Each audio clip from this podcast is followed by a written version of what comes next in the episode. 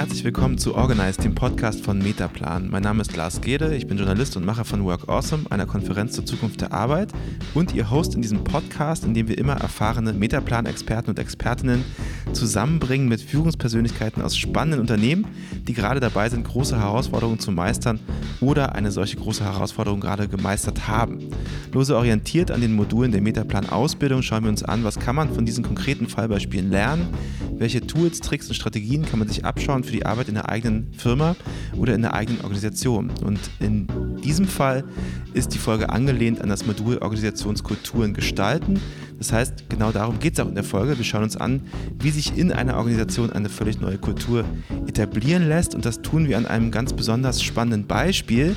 Denn wir haben heute Robert Harms hier zu Gast. Er ist Gründer gleich zweier Startups. Wir sprechen heute aber über etwas, was er noch in seiner Funktion als Projektmanager Fabrikplanung bei Siemens gemacht hat. Und zwar hat er dort eine komplette Werkshalle in Berlin auf völlig neue Arbeitsweisen umgestellt und damit natürlich auch die Kultur verändert. Außerdem bei mir ist Judith Muster, Partnerin bei Metaplan und Organisationssoziologin an der Uni Potsdam, die dieses Projekt intensiv erforscht hat. Herzlich willkommen. Hallo. Hallo. Also, Robert, ähm, einmal vielleicht zu Beginn zu dir. Ihr habt, wie ich gerade schon gesagt habe, bei Siemens in Berlin eine neue Fertigungsstrecke für Gasturbinen mhm. neu aufgebaut und ihr habt das zunächst mit einem ganz klassischen Projektmanagement versucht, so nach ganz standardisierten Methoden, wie man das so kennt. Das ging dann aber ziemlich schief, kann man glaube ich sagen. Warum war das so? Ja, eigentlich sind wir jetzt schon in der zweiten Phase. Ich würde ganz gerne nochmal äh, in die erste Phase äh, zurückdenken, weil die dann auch nochmal wichtig war, ähm, um zu verstehen, was eigentlich schief gelaufen ist. Also mhm. angefangen hat das alles äh, mit so einem Team von vier, fünf Leuten, die sich äh, relativ frei in so einem kleinen ähm, ja, Startup-ähnlichen äh, ja, Projekt gefunden haben, die sich gesagt haben, wir haben hier immer eine tolle Idee, wir, wie wäre es denn eigentlich, wenn wir mal 100 Prozent von den Brennern der Gasturbine, also wir reden übrigens über äh, eine Komponente von den Gasturbinen an der Stelle, äh, wenn wir die wieder reinholen würden in unser Werk, weil zu dem Zeitpunkt wurde viel nach außen gegeben, das war ähm, eine Zeit, in der äh, Global Value Sourcing, Outsourcing besonders on vogue war. Und ähm, damals hat man uns einfach machen lassen, so wie, ja, die können ja da mal spielen, das schadet uns ja alles nichts. Ähm, und wir hatten so eine, das, und das sieht man auch häufig, glaube ich, heute in so Startup-Inkubatoren, wie so eine kleine Insel äh, der Glückseligen, in der wir äh, in so einem, äh, in einem großen ähm, Organisation, wie so ein kleiner Blumenkasten, einfach mal was machen konnten. Und das war eine Zeit, die war für uns unglaublich äh, erfüllend, unglaublich wirksam. Das hat uns richtig Spaß gemacht. Und nach so drei, vier Monaten waren wir dann auch so weit, dass wir ähm, den Business Case fertig hatten, ähm, total glücklich. Äh, wir konnten genau sagen, wenn wir jetzt so und so viel insourcen, können wir auch im Hochlohnland Deutschland wirklich extrem wettbewerbsfähig sein. Und hatten dann, lange Geschichte kurz, äh, irgendwann den Pitch gemacht beim Management, mehrere Ebenen und sind dann durchgekommen. Und das war die Zeit, ähm, wo wir gelernt haben, wie, wie wirksam, wie stark es eigentlich ist, wenn man frei ist, wenn man etwas, etwas tun kann, ähm, dass das nicht mandatiert oder aufgegeben mit Auftrag ist. Und äh, diese Erkenntnis war sehr schön. Und dann hatten wir auf einmal das äh, Geld bekommen, das Investment vom Management entgegen aller ähm, Erwartungen. Und dann fingen eigentlich äh, die Probleme an. Das war die Zeit, wo wir gesagt haben, jetzt bauen wir das Projekt. Und das war die Zeit, wo wir als quasi klassisch sozialisierte Projektmanager aus der Universität oder aus, auch aus der Organisation heraus ähm, uns das vorgenommen haben, wie man es eben macht. Ne? Also es gibt so große Projektmanagement-Handbücher, klassische Projektmanagement-Strukturen, die wir erfüllen mussten. Das war dann, äh, als allererstes haben wir erstmal eine schöne funktionale Aufstellung, eine Hierarchie gemacht, einen Advisory Board, ähm, ein Steering-Komitee, also wie man es eben so macht mit äh, Teilprojektleitern, die dann die formale Verantwortung für Teilprojekte hatten. Wir haben äh, entsprechend diese ganze Ressourcenallokation für drei Jahre vorausgedacht. Wir haben äh, Stakeholder-Management, Risikomanagement und natürlich ganz wichtig, äh, Controlling-Strukturen ähm, aufgebaut, also KPI-Boards, äh, wöchentliche Meetings äh, etabliert mit Ampeln, mit One-Pagern, alles, was so dazugehört, was man für ein gutes Projekt macht, damit wir äh, sicher äh, nach außen auch zeigen konnten, wir haben alles im Griff. Ihr wart bereit. Wir waren bereit und alles äh, entsprechend der äh, der Regeln, der, äh, wie man es eben macht. Und wir wussten es zu dem Zeitpunkt auch nicht besser. Ähm, wir kennen gerade in diesen großen Organisationen, wie wir es damals gelebt haben, ähm, eine wir haben immer die Fabrik als große Maschine verstanden oder auch ein Projekt als große Maschine, wo jedes Zahnrad ineinander greift, jeder Mitarbeiter quasi ein Zahnrad ist. Und das ist auch das, was wir gelernt haben. Also ich kann mich noch gut an meine universitäre Zeit erinnern, auch als wissenschaftlicher Mitarbeiter.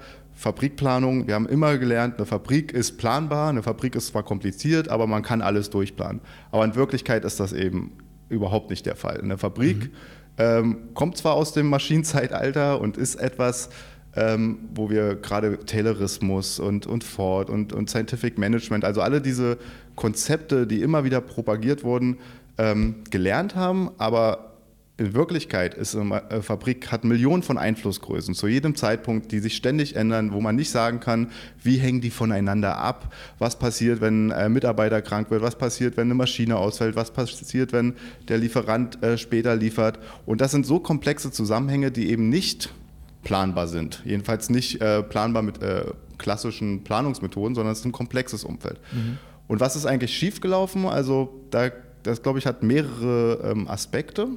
Ähm, zum einen erstmal haben wir wirklich viel Zeit damit verbracht, diese ganzen Projektmanagement-Methoden, Werkzeuge und ähnliches aufzusetzen. Also wir haben dieses äh, Forming bestimmt drei Monate gemacht. Wir haben über 30 Leute immer in Betrieb gehalten. Also äh, die Maschine ist gelaufen, mhm. aber sie ist eigentlich nicht vorangekommen. Mhm. Und ähm, das war dann auch so, glaube ich, drei, vier Monate hat es ungefähr gedauert, bis man gemerkt hat, irgendwie äh, alle sind hier erschöpft, alle sind voll dabei und jeder macht das Beste, was er kann. Aber irgendwie kommen wir nicht voran. Und das war die Zeit, wo wir auch angefangen haben, nicht mehr gut schlafen zu können, weil wir gesagt haben, wenn es so weitergeht, dann machen wir hier den, äh, den klassischen, äh, ja, den Projekttod. Also wir werden ja BER oder ähm, äh, wir, werden, wir werden es in, mhm. Äh, ja, also ihr, ihr, bleibt, ihr, bleibt, quasi einfach, ihr seid sozusagen in, in hoher Aktivität stecken geblieben. Genau, das war so das will. Gefühl, richtig. Okay. Und das ist ja erstmal schon mal extrem spannend, weil man ja eigentlich annimmt, wenn man das alles so nach den Regeln macht, wie man es gelernt hat, dann müsste das doch alles so perfekt durchgeplant sein, dass das alles gar nicht scheitern kann. Und dann ist es das eben aber nicht gewesen, was ihr vorgefunden habt, realitär, sondern es, es lief völlig anders. Judith, ist das was Typisches? Also passiert das oft, wenn Organisationen mit so einem klassischen Projektmanagement, mit so einer, mit so einer Steuerungsidee beginnen, neue Dinge anzufassen, dass das dann relativ schnell anders läuft als eigentlich geplant, trotz der guten Pläne, die man hat? Mhm. Also das, was, was Robert, was du gerade beschrieben hast, ist eigentlich relativ typisch für Organisationen, dass ähm, sie nämlich von sich selber davon ausgehen, dass sie eine höhere Rationalität haben, als sie eigentlich haben ähm, das ist ein bisschen das Kränkende, was äh, Projektmanager dann oft lernen müssen, dass äh, die, die, Rationalität der Organisation oder auch des Projektmanagement-Tools halt nicht so groß ist, wie man das gerne hätte. Und es liegt halt daran, dass man Organisationen per se eben so eine Zweckrationalität unterstellt. Und dieses Maschinenmodell der Organisation, was du gerade beschrieben hast, ist halt auch in der Soziologie so eine Möglichkeit, Organisationen zu beschreiben, aber eben nur eine von anderen. Ne? Es gibt zum Beispiel auch die Möglichkeit, Organisationen als Spiel zu beschreiben, also wo man sagt, es gibt ganz verschiedene ähm, unterschiedliche Player in, in diesem organisatorischen Spiel, die mit mikropolitischen Winkelzügen, machtstrategischen Interessen unterwegs sind und die dann so ein zweckrationales Projektmanagementsystem ganz schnell einfach mal aushebeln können.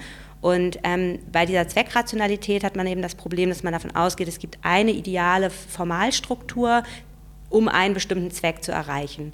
Und aus der Soziologie wissen wir halt, es gibt keine perfekte Organisation. Man legt sich relativ schnell damit lahm, ähm, sich an eine, an eine Struktur überhaupt zu halten zu wollen und ähm, legt und das Problem besteht eben darin, dass man, wie du gerade beschrieben hast, ein komplexes Problem lösen will und dafür schon die Mittel festlegt. Und das ist sozusagen das Problem, äh, in dem Moment, wo dann die Mittel nicht mehr zu dem Problem passen, hat man dann, eine, hat man dann ein Problem. Okay, weil das dann einfach auseinanderläuft. Also der, genau. der vorgefertigte Plan läuft ja. einfach nicht, nicht, nicht sozusagen ähm, ja, synchron mit dem, was man dann vorfindet. Und man hat aber auch nicht die Beweglichkeit, die man bräuchte, um dann schnell genug zu reagieren. Genau. Und man, man hat eben schnell auch sowas, das hört sich hier jetzt auch so ein bisschen an wie so eine Zweckmittelverdrehung, also dass das, der Projektplan, das Projektmanagement-Tool per se zum Selbstzweck wird. Also wenn man sich drei Monate damit beschäftigen kann, ähm, dann ist das ja ähm, da, dann ist ja quasi das Projektmanagement selber schon der Zweck geworden. Und das beobachte ich auch in anderen Organisationen. In einer Organisation habe ich gerade das schöne Wort grün machen gelernt. Da wird die Ampel im Projektmanagementsystem immer auf grün geschaltet, weil das natürlich auch ein gutes Schauseitenmanagement ist und man nicht signalisieren will, dass man hier ein Problem hat. Das heißt sozusagen, das Projektmanagement-Tool wird einerseits zum Selbstzweck und andererseits zur Fassade, hinter der man eigentlich in Ruhe arbeiten will und zwar das Projekt voranbringen will, vielleicht sogar weiß man schon, dass das ähm, Projektmanagementsystem nur eine Fassade ist. Nur hat man so viel Aufwand äh, zu betreiben, um diese Fassade zu bauen, dass man gar nicht mehr zur eigentlichen Arbeit kommt. Mhm. Ich finde es ganz gut, dass du diese Zweckmittelverdrehung da nochmal ansprichst, weil das ist genau das, was wir jetzt retrospektiv auch äh, immer wieder sehen. Das, genau das ist das, was passiert ist. Wir haben, oder was auch, glaube ich, in klassischen Organisationen, in Großkonzernen immer wieder passiert, dass die ähm, dass der eigentliche Zweck, nämlich wir wollen eine neue Fertigung bauen, wir wollen hier ein Produkt auf den Markt bringen, wir wollen hier einen Nutzen für den Kunden generieren und äh, das auch noch wettbewerbsfähig, komplett aus, aus, der, ähm, ähm, aus, dem, aus dem Kopf von den Leuten geht und dann lieber so also ich hatte neulich dieses Buch von Lars Vollmer da gehört, dieses Hörbuch, also diese internen Referenzen, also ich will lieber äh, vor meinem Manager gut aussehen, ich will lieber äh, mein Projekt oder mein Teilprojekt äh, gut erfüllt haben, hier die Arbeitspakete sauber definiert haben, das ist in den Vordergrund gerückt. Und das war dann nämlich auch, als wir dann später, kommen wir vielleicht gleich nochmal zu, ähm, diese, diese Transformation gewagt haben, ähm, ein klassischer Punkt war, wo die Leute gesagt haben, aber was tue ich denn jetzt äh, oder wie, wie stehe ich denn jetzt da in, meinem, äh, in meiner Organisation? wo ich äh, eigentlich das, ein, ein persönliches Ziel habe, äh, Leistungsbeurteilung, äh, Jahresziel, wenn ich dieses Ding nicht mehr erfüllen kann, weil mhm. auf einmal eine ganz neue Organisation gekommen ist. Und das Interessante und, bei euch ist ja, jetzt, jetzt kann man sich so bürokratische äh, Großkonzerne vorstellen und sagen, das passiert da ja ständig, aber ihr wart ja eigentlich ein anderes Team. Ihr wart ja vier Verrückte, die sich überlegt haben, ähm, ein Turbinenteil inzusourcen, die Brennerfertigung wieder inzusourcen und die dafür ähm, die man erstmal gelassen hat, weil man dachte, naja, lass sie mal, kann ja nicht genau. schaden. Und dann plötzlich aber man auf euch geguckt und gesagt hat, ey, dann macht das doch mal, ihr kriegt hier Gelder dafür, ihr kriegt hier Ressourcen dafür und ihr habt ja dafür innerlich gebrannt. Und was ich halt so imposant fand, war, du dann angefangen hast zu beschreiben, wie halt, ähm, wie ihr quasi vergessen habt, was eigentlich euer, das war, was euch angetrieben habt und dieses Projektmanagement in den Vordergrund getreten ist. Wie habt ihr denn dann auf die Probleme reagiert, nachdem ihr gemerkt habt, okay, ihr kommt mit der, mit der eigentlichen Idee, mit dem klassischen Projektmanagement nicht so richtig weiter? Was ist dann passiert? Genau, also das war ja die, genau die Phase, wo also diese Verkrustung stattgefunden hat, wo wir quasi diese Zweckmittelverdrehung äh, langsam gefühlt haben. Also damals hätten wir es noch nicht so benennen können. Also das war tatsächlich so, wir dachten ja immer noch, wir machen alles richtig und trotzdem läuft es nicht. Ähm, und mein Kompagnon, der Ronny, der ist heute leider nicht hier, aber mit dem haben wir dann viel diskutiert, tagelang, was, was läuft hier gerade eigentlich? Und das, dann haben wir uns nämlich an diese erste Phase zurückerinnert, von der du auch gerade nochmal gesprochen hast. Damals, als wir in diesem kleinen Raum, in diesem Blumentopf waren, äh, äh, da konnten wir völlig frei agieren, da hatten wir Freiräume, da hatten wir keine Referenzen, die uns vorgegeben haben, wie wir jetzt intern äh, zu agieren haben, sondern da war nur das Ziel oder der Zweck, nämlich diese neue Fertigung hier im Hochlohnland Deutschland äh, äh zu bauen. Das war für uns wichtig, den Standort langfristig zu sichern, unsere Freunde, Mitarbeiter, Kollegen ähm, auch einen sicheren Zukunftsarbeitsplatz zu geben. Das war uns damals wichtig und das haben wir erkannt, dass da eine andere, ein anderer Mechanismus gewirkt hat. Und ähm, unser Ansatz dann war tatsächlich zu sagen, wir drücken einmal komplett auf Reset. Also wir haben gesagt, wir sind zum ähm, eine große äh, Projektmanagement-Runde gekommen, äh, die wir ja dann wöchentlich hatten, die auch immer länger wurde, weil die Leute sich immer mehr äh, quasi rechtfertigen und gegenseitig äh, rechtfertigen mussten, warum sie bestimmte Dinge noch nicht haben. Und dadurch, dass wir so schlecht vorangekommen sind zu dem Zeitpunkt, wurden diese Rechtfertigungsrunden auch immer länger. Dann haben wir einfach gesagt, so, das Projekt ist jetzt mal vorbei. Und das war ein sehr interessanter Punkt, gerade im, im Nachgang, äh, was, was wir da erlebt haben, weil, wie ich schon angedeutet habe, die Reaktion war nicht, ach du äh, Mist, wir kriegen diese ähm, Fabrik nicht, wir kriegen unser Ziel nicht, sondern die Reaktion war häufig, nicht immer, aber viel äh, tendenziell, ach Mist, jetzt kann ich meine eigenen Ziele nicht erreichen, was erzähle ich dann meinem Chef, äh, wie kann ich denn jetzt trotzdem gut auf der Schauseite wirken, um auch weiter ähm, erfolgreich äh, dazustehen in der Organisation. Und ähm, also das war ein Augenöffner für uns, dass da extrem was schiefgelaufen ist vom ähm, Mindset, in dem Gedanken, äh, warum wir eigentlich das äh, hier sind. Also genau diese Zweckmittelverdrehung. Und mit diesem Reset äh, konnten wir quasi da einmal sagen, einmal zurück auf Los. Und jetzt wird wieder der Zweck, nämlich diese Fabrik, eigentlich in den Vordergrund gestellt. Und dann haben wir gesagt, wir bauen das jetzt ganz anders auf. Wir machen erstmal, wir geben dem Ganzen einen Namen, baut eure eigene Fabrik. Und wir fragen jetzt erstmal, wer hat überhaupt Lust mitzumachen. Also vorher waren es ja auch klassisch mandatierte Projektteilnehmer, ähm, die irgendwie ins Projekt gesteckt wurden. Hier, das ist deine Aufgabe. Und jetzt haben wir gesagt, guck mal, wir haben hier eigentlich eine Fabrik, die ist auch schön modular aufgebaut, schön moderne Struktur. Wir haben hier quasi eigentlich fünf kleine Teilfabriken. Und für jede dieser Teilfabriken, das ist auch wie so ein kleines Start-up. Also ähm, die hat ein bestimmtes Budget, das wussten wir natürlich. Also sagen wir mal zum Beispiel, äh, diese kleine Teilfabrik äh, Vormontage hat ähm, 3 Millionen Euro Budget und wir wissen, ähm, es muss, um wirklich wettbewerbsfähig sein, äh, den und den Preis am Ende als Produktkosten rauskommen und so eine Lieferzeit. Also klassische, ganz klassische unternehmerische äh, ähm, Indikatoren. Und gesagt, so, das ist euer Ding, wer mitzumachen? Äh, wie es macht, ist uns eigentlich egal. Hauptsache am Ende kommt hier eine Teilfabrik raus, die äh, entsprechend die wettbewerbsfähig ist. Und wenn diese Teilfabrik nicht wettbewerbsfähig ist, ja, dann müssen wir eben an einkaufen, das Produkt, am Markt gehen.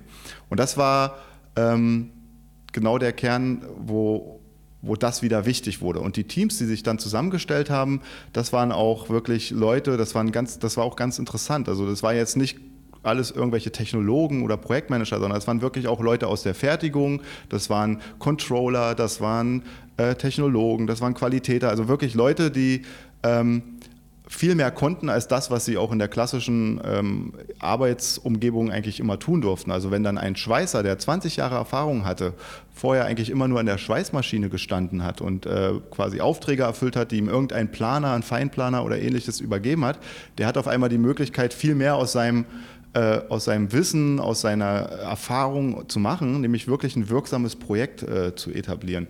Und äh, diese Teams haben sich dann erstmal aufgestellt und sind natürlich äh, losgerannt wie, ähm, äh, ja, wie Max und Moritz, sagt der Ronny immer, äh, dass, ähm, die haben also gesagt, cool, wir haben jetzt hier drei Millionen Euro und wir haben jetzt hier ein Projekt, jetzt können wir wirksam sein. So, das war erstmal eine ganz tolle Phase, ganz am Anfang. Ähm, und das ging natürlich dann aber auch nicht lange gut erstmal, weil auf einmal mussten sie nämlich die Entscheidung treffen. Ach, jetzt müssen wir hier eine Maschine kaufen, die kostet eine Million Euro und wenn ich hier falsch jetzt eine falsche Entscheidung treffe, dann äh, hat das auch große Konsequenzen auf den gesamten Wertstrom, also auf die gesamte Fabrik später. Ähm, dann fing es an, schwierig zu werden. Also dieser, ähm, erstmal diese Freiheit hat natürlich unheimliche ähm, äh, Freude erzeugt, aber dann auf einmal die Verantwortung auch wirklich zu übernehmen, Entscheidungen zu treffen, das war dann äh, im ersten Moment sehr schwierig. Und dann sind viele interessante Dinge passiert, ähm, sozusagen in, dieser, in diesem Prozess. Ähm, zuerst kamen natürlich die Kollegen wieder zum Projektmanagement. Hier, wir haben hier ein paar Entscheidungsvorlagen, bitte entscheidet mal für uns. Ja, also Maschine 1 kostet eine Million, Maschine 2 kostet vielleicht 700.000, die und die Vorteile, die und die Nachteile. War alles ganz gut aufbereitet, aber äh, die Entscheidung bitte zur Projektleitung.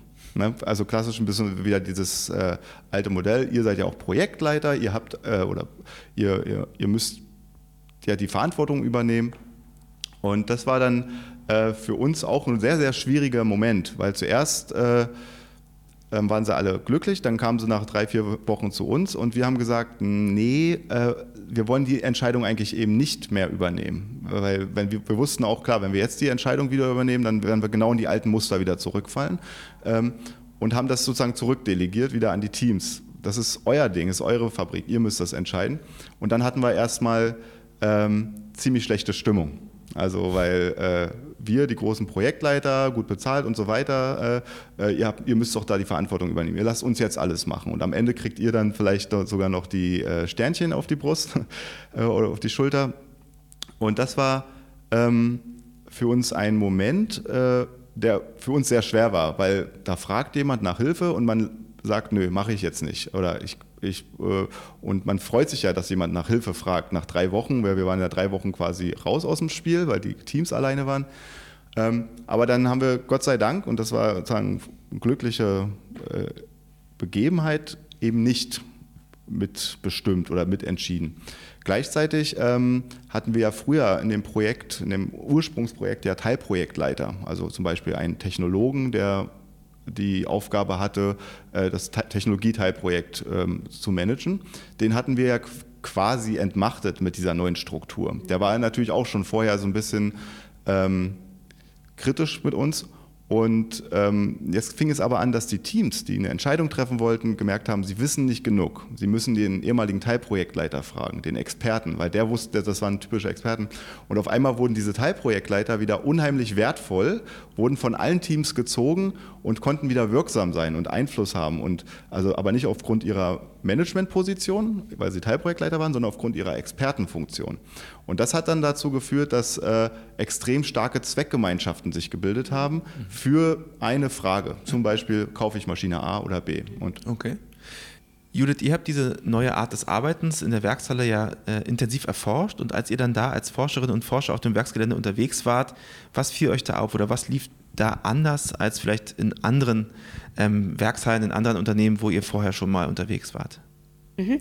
Also ich würde erstmal gerne noch was zu dem Projekt selber sagen, wie das mhm. aufgesetzt worden ist, weil was ich ganz spannend finde, ist, ähm, dass ihr ja quasi wenn man nochmal zurückdenkt an das klassische Projektmanagement, wo man am Ende einen Zweck setzt, dann rückwärts rechnet, was sind die einzelnen Prozessschritte oder Mittel, die man erreichen muss, um diesen Zweck zu verfolgen, um dann wieder von vorne loszugehen, beim ersten Mittel quasi, in der Hoffnung, dass man bei diesem oder in der Erwartung, dass man bei diesem Zweck ankommt, dann habt ihr ja jetzt mit diesem neuen Projekt eigentlich das Gegenteil getan. Ihr habt komplette Mittelfreiheit gewährt, ihr habt gesagt, da müssen wir ankommen, das muss, ähm, das muss passieren ähm, und wenn das nicht passiert, dann müssen wir halt wieder von außen kaufen und das sind eure Budgets und jetzt legt los.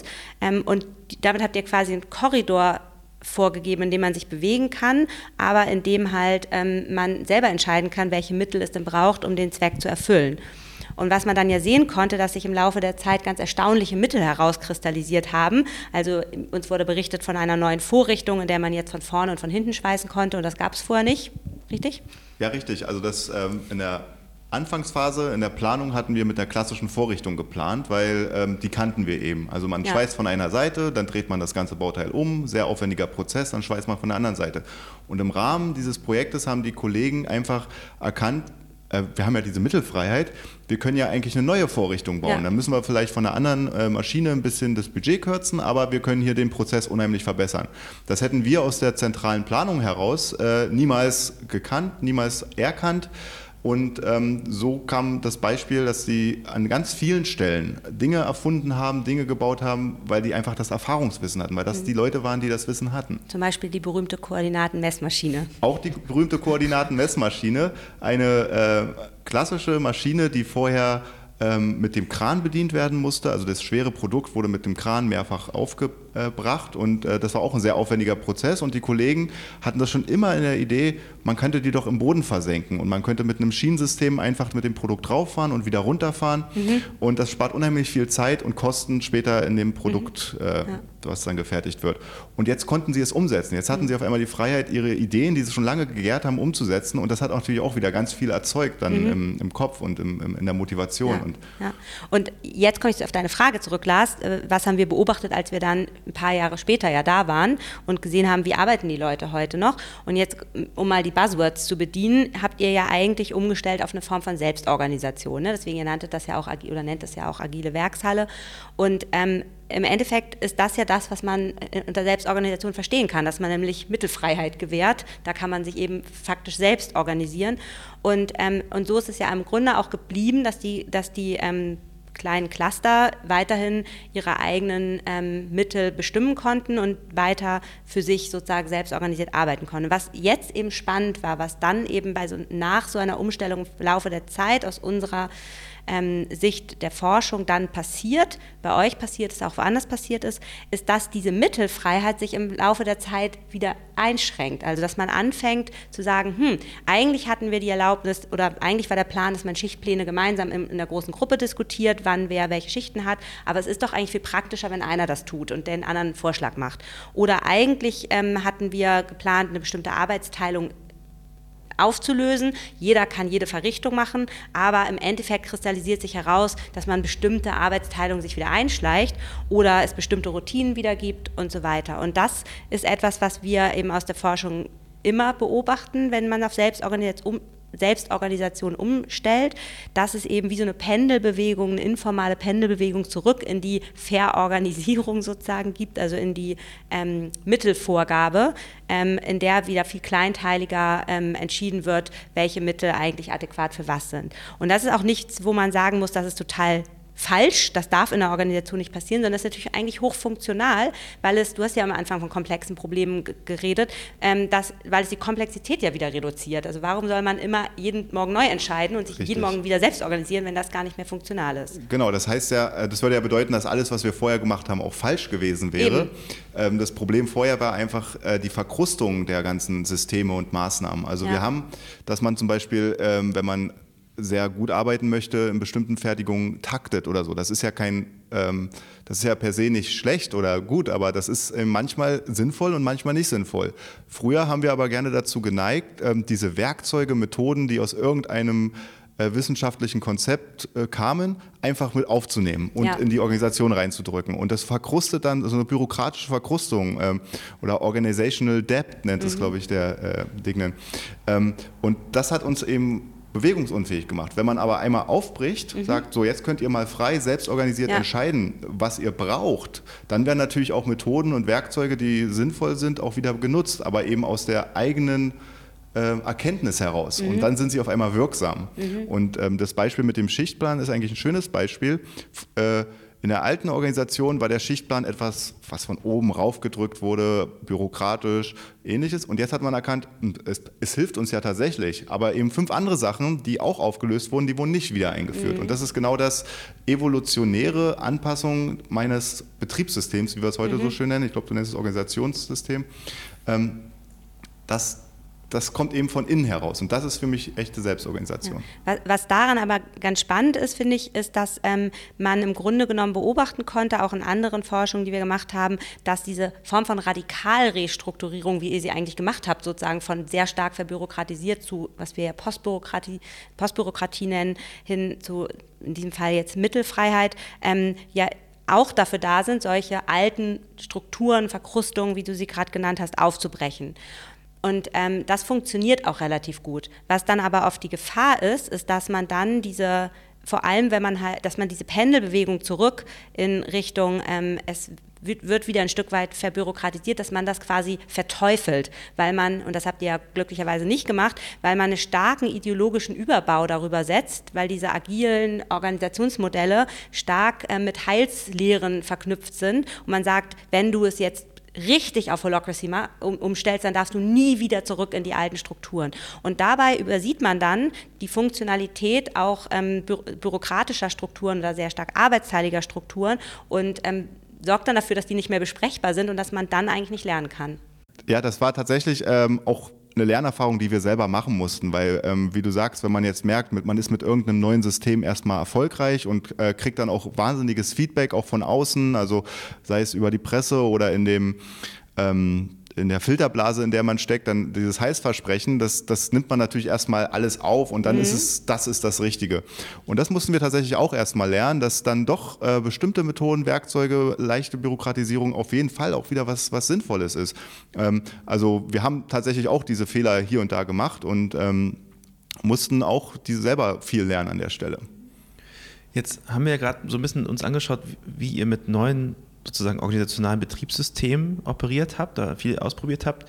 Wie hat denn diese Umstellung sich ausgewirkt auf das, was man Organisationskultur nennen könnte? Das ist ja sozusagen so ein bisschen auch Thema des, des Moduls, an den sich der Podcast anlehnt. Also welche Veränderungen konnte man da feststellen? Was ging da sozusagen mit dieser ähm, Umstellung mit dem, auf das neue Betriebssystem einher an kulturellen Veränderungen? Ja, also erstmal ist ähm, es gab ja nicht dieses eine Betriebssystem, also das ist auch etwas, was wir ähm, klar gelernt haben. Man kann nicht das eine Betriebssystem für die ganze Organisation entwickeln, sondern es gab ganz viele Betriebssysteme an ganz vielen Stellen. Also die eine Gruppe hat tatsächlich eher so holakratisch, also nicht echte Holakratie, aber so eine Art äh, gemacht. Die andere war dann wieder ganz klassisch ähm, eher autokratisch, andere waren wirklich komplett konsensbasiert. Das hing immer davon ab, äh, wie sich quasi die Menschen, was ihre eigenen Bedürfnisse waren, wie sie sich zusammengefunden haben und die, ähm, diese Freiheit, dieses eigene System zu entwickeln, das ist eigentlich der, ähm, der kulturelle, die kulturelle Basis. Und ähm, es gab jetzt auch nicht die Kultur in dem ganzen System, sondern ähm, viele Kulturen, die sich dann gemeinsam wieder ähm, so emergent zu einer Kultur ausbilden. Und ähm, wir haben auch nie gesagt, wir machen irgendwie eine kulturelle Änderung oder ähnliches. Wir haben eigentlich nur den Freiraum gelassen, damit sich eine Kultur entwickeln kann, so wie es eben am besten für die Menschen war, die dort gearbeitet haben. Und dann haben sich eben Dinge entwickelt, kulturell. Und ähm, vorher, oder was heißt vorher, aber im äh, klassischen Organisationen ist eben diese Kultur durch das Betriebssystem sehr stark vorgegeben. Und das ist, glaube ich, der, der äh, fundamentale Unterschied hier. Mhm.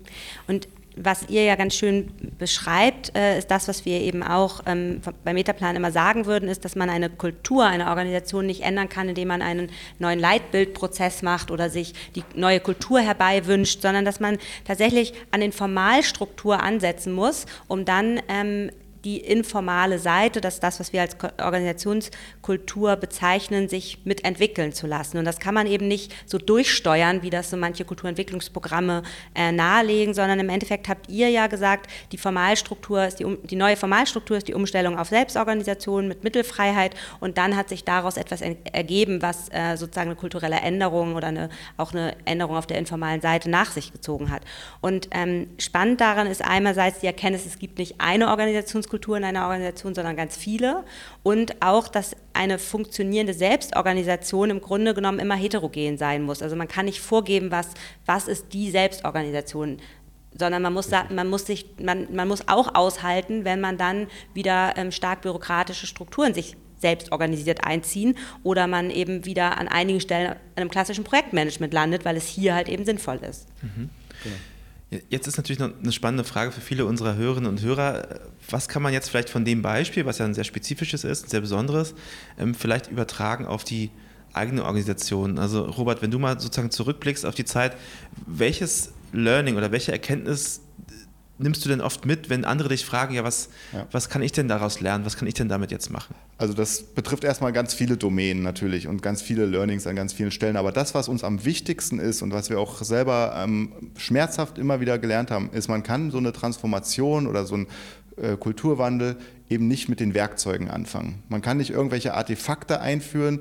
Ähm, wir haben das jetzt ganz oft gesehen, da wird dann Scrum gehypt und die als Heilsversprechen oder Holacracy oder äh, andere Systeme. Ähm, wenn wir das einführen und das richtig machen, dann wird sich die Kultur schon automatisch ändern. Das ist das, was wir ähm, auch mal probiert haben hier und da und immer wieder kläglich gescheitert sind, weil das ist eben nicht äh, wie, wie es funktioniert, unserer Meinung nach, sondern man muss wirklich mit den Menschen gemeinsam erstmal an der gemeinsamen Haltung, an, dem gemein, an der gemeinsamen Sache arbeiten, Mindset, Bewusstsein, um zu verstehen oder dass die Gruppe erstmal selber versteht, was, wofür sind wir hier, was ist unser Zweck und dann, wie organisieren wir uns dann formal darum und dann überlegen, welche Werkzeuge sind richtig. Also diese, diese Umkehr von diesem Gedanken, dass man einfach nur ein Werkzeug äh, straight einführt äh, dann wird das der Rest schon machen und wenn das nicht funktioniert, dann sind eigentlich die Leute schuld, weil sie eben nicht richtig arbeiten oder sich nicht an die Regeln halten, sondern genau andersrum zu kommen. Und es endet natürlich oft in einer Scrum-artigen Situation oder dann habe ich eben mein Kanban-Board an der Wand oder ähnliches. Aber das ist dann wieder aus dem eigenen Saft herausgekommen, weil das für die Gruppe richtig war. Und andere landen dann eben klassisch wieder in einer autokratischen oder durchhierarchisierten ähm, Entscheidungsstruktur, was auch völlig in Ordnung ist, weil sie es eben selbst so entschieden haben. Und das ist auch das, ähm, wo viele immer sagen, Selbstorganisation, da machen ja nur so und so viele Leute mit, die anderen verlieren wir alle. Und das, da bin ich komplett ähm, anderer Meinung, weil Selbstorganisation bedeutet ja genau, dass ich mich auch so organisieren kann, wie es mir passt und wie, wo ich besser arbeiten kann. Und wenn ich jemand bin, der tatsächlich ähm, eigentlich nur Anweisungen haben möchte und dann eine Excel-Tabelle ausfüllen will, dann ist das völlig legitim und ähm, äh, genauso wertvoll, wie wenn jemand sagt, ich bin ja total der Innovator, ich gehe tausend Risiken ein und ich möchte jeden Tag was Neues haben. Ähm, und, und das, das überhaupt erstmal gemeinsam zu schaffen, wo liegt unsere gemeinsame Sache als Gruppe hier mitten zwischen uns und daraus dann, wie gesagt, die Organisation und daraus die Tools abzuleiten, das ist unsere Haupterkenntnis und unsere wichtigste Learning. Mhm. Raus aus der Zweckmittelverdrehung. Mhm. Judith, was habt ihr für euch, also ihr wart ja als Forscherin und Forscher unterwegs, aber du bist ja natürlich als Partnerin bei Metaplan auch äh, Beraterin. Gibt es auch sozusagen aus der Beratersicht Dinge, wo ihr sagt, das, das kann man hier lernen, das kann man sich vielleicht abschauen oder da, da kann man sich sozusagen zumindest Inspirationen holen für die Arbeit in der eigenen Organisation? Mhm. Also neben all dem, was äh, Robert gerade gesagt hat, was ich genauso unterschreiben würde, wäre es, äh, finde, finde ich noch spannend, dass man ähm, diese, diese Pendelbewegung bei der, ähm, bei der Umstellung auf Selbstorganisation, dass man die erwartet. Also dass man nicht davon ausgeht, dass das nicht passiert und dass man dann auch nicht äh, die Finger hochnimmt und sagt, das gucke ich mir gar nicht an, da gucke ich lieber weg, weil das ist ja entgegen dessen, was wir eigentlich versprochen haben, jeder darf hier alles tun, wie er das gerne oder sie das gerne möchte, sondern dass man das sehr genau beobachtet. Denn sobald das halt ähm, passiert und in die Unbesprechbarkeit kommt, es steht es als Gestaltungsmittel und als Lernmittel nicht mehr zur Verfügung. Und das ist, glaube ich, das, was man ähm, nicht nur bei euch, sondern auch in anderen Organisationen eigentlich beobachtet und was aber ähm, den, ja, den Versprechen der Modelle an sich, die, wie du ja gerade gesagt hast, ähm, man sowieso erst später anfangen sollte, ähm, widerspricht. Judith Muster, Robert Harms, vielen, vielen Dank für das tolle Gespräch. Ähm, wer mehr erfahren will darüber, worauf man achten muss, wenn man neue organisationale Betriebssysteme einführt oder wer Organisationskulturen gestalten will, den laden wir herzlich ein auf die Website www.metaplan.com. www.metaplan.com, da gibt es genau dazu sehr, sehr viele spannende Texte äh, im Versus-Blog und natürlich gibt es auch die Kontaktdaten zur Metaplan-Belegschaft, äh, die mit klugem Rat zur Seite steht in allen Organisationsfragen. Und bis dahin sage ich Tschüss und äh, bis zur nächsten Folge. Und vielen Dank auch nochmal an Robert und Judith. Dankeschön. Sehr Tschüss. Gerne.